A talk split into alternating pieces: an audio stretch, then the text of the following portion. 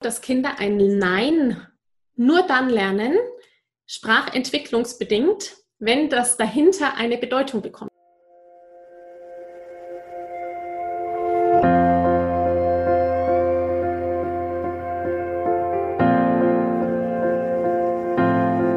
Hallo und herzlich willkommen bei Loslassen und gemeinsam wachsen, deinem Podcast rund um bewusste und bedingungslose Elternschaft.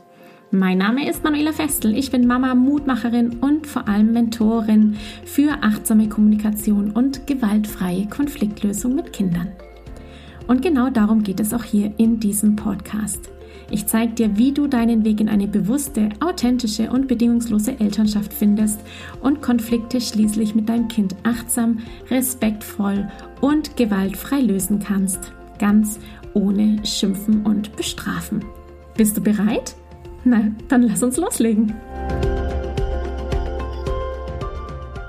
Du kennst das sicherlich auch. Dein Kleinkind hört einfach nicht auf Nein. Das Nein ist ein ganz besonderer Baustein in der Sprachentwicklung, denn letztendlich ist das Nein auch das Wort, das Kinder am häufigsten hören und möglicherweise sogar als erstes sagen. Heute geht es um das Nein, um das Nein bei Kleinkindern und wie wir ihnen das Nein wirklich beibringen können mit einer wichtigen und bedeutungsvollen Bedeutung. Hallo Manuela, uns beschäftigt, wie wir dahin kommen, dass ein Nein, wenn es dann eine Notwendigkeit hat, ernst genommen wird und eine Wirkung hat.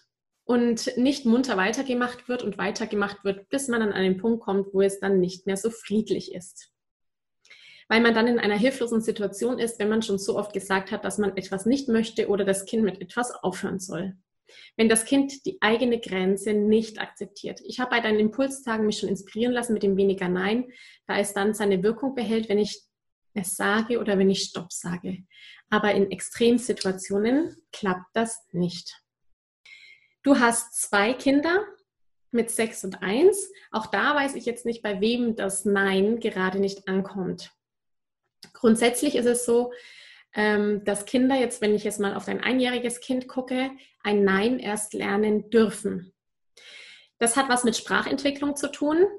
Ähm, das kann ich euch nochmal das Bild geben mit der, mit der Steckdose. Also so dieses klassische Kinder krabbeln oder laufen zur Steckdose und stecken den Finger rein oder irgendwelche anderen Geschichten, die irgendwo äh, ein klares Nein mit sich bringen aus Sicherheitsgründen oder aus Schutzgründen. Da ist es so, dass Kinder ein Nein nur dann lernen, sprachentwicklungsbedingt, wenn das dahinter eine Bedeutung bekommt. Also Sprache funktioniert so, dass wir zu jedem Begriff, den wir haben, eine Bedeutung setzen. So lernen wir auch Fremdsprachen und wenn Kinder geboren werden, ist das, was wir sprechen, auch erstmal irgendwie total verrückt. Ja, wir kommen, egal wo auf der Welt, werden sie geboren und können diese Sprache lernen.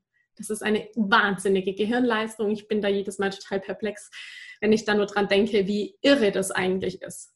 Auch beim Nein ist es so, dass es ein Begriff ist, ein Wort, dem eine Bedeutung hinzugefügt werden muss. Das mit Wort und Bedeutung ist relativ einfach. Wenn wir Nomen haben, Substantive haben, wenn ich sage Stift, dann habe ich das sofort verstanden. Ja, dieses Objekt ist ein Stift. Kompliziert werden die Dinge bei abstrakten Begriffen wie Liebe oder Gerechtigkeit. Das braucht erst eine ganze Weile, bis sich da eine Bedeutung dazu entwickelt. Und so ist es beim Nein auch. Das heißt, bei kleinen Kindern, Beispiel mit der Steckdose, entwickelt sich ein Nein dann, wenn ich ein hinkrabbelndes Kind oder äh, hinlaufendes Kind, das da irgendwas macht, freundlich und nett, ja, nicht mit bösem Blick und Ausrufezeichen ähm, und Finger in der Luft, äh, freundlich sagt, oh stopp, nein, die Steckdose, die da, die, die bleibt so, wie sie ist. Ich habe hier eine andere Steckdose für dich oder die ist gefährlich. Wobei auch gefährlich für ein einjähriges Kind ein Wort ist, das total kompliziert ist.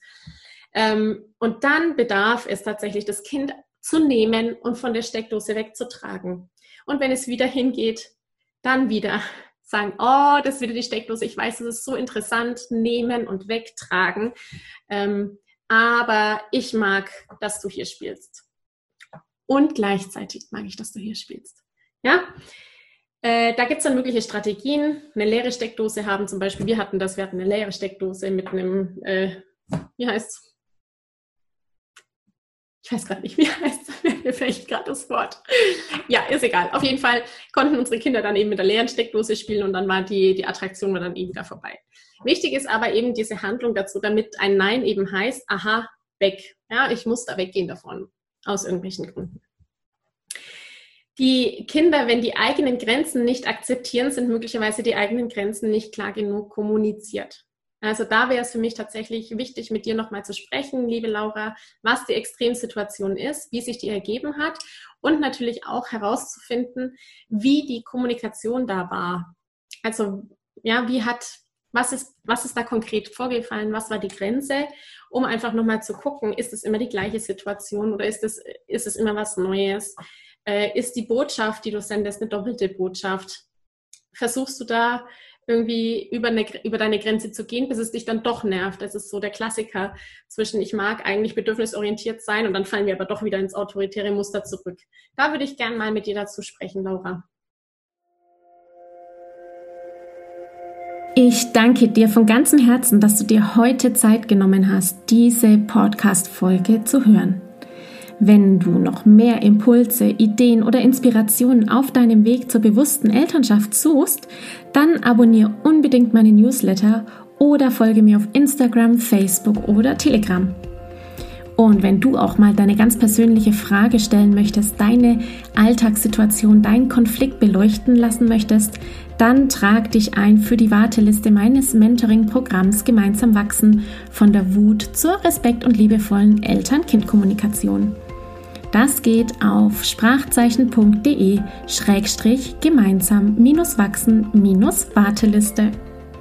Wenn dir die Folge heute gefallen hat, dann freue ich mich riesig über deinen Kommentar, über deinen positiven Kommentar in iTunes und möchte dir für deine Mühe und für dein Feedback von Herzen danken, nämlich mit meinem Workbook Wenn der Kuchen spricht. Also schreib am besten gleich drauf los und schicke mir deinen Screenshot von deiner 5-Sterne-Rezession und dann kann ich dich kontaktieren und dir mein Workbook, wenn der Kuchen spricht, zukommen lassen. Ansonsten abonniere natürlich diesen Podcast, teile ihn mit deinen Freunden, wenn du merkst, dass der für deine Bekannten hilfreich ist. Und dann würde ich vorschlagen, wir hören uns sicher bald. Alles, alles Gute und liebe Grüße. Ciao.